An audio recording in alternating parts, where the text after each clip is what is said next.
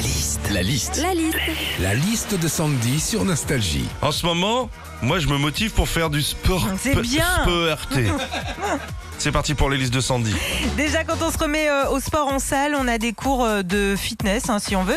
Et en général, t'as le coach qui fait euh, Bon, on va commencer par une petite série là. Bah, tu te dis Ouais, cool, euh, engrenage, le bureau des légendes. euh, Ah non, non, une série d'abdos. hein.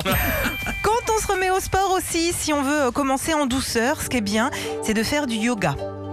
Après, il faut bien connaître les positions. hein. Par exemple, la position du lotus, euh, moi je sais pas trop ce que c'est. hein. Le seul lotus que je connais, il est rose et il est dans mes wawas.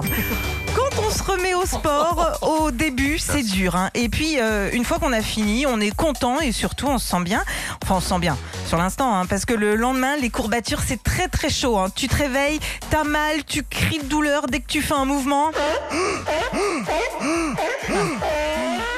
On dirait qu'on a lâché un phoque dans l'appart. hein.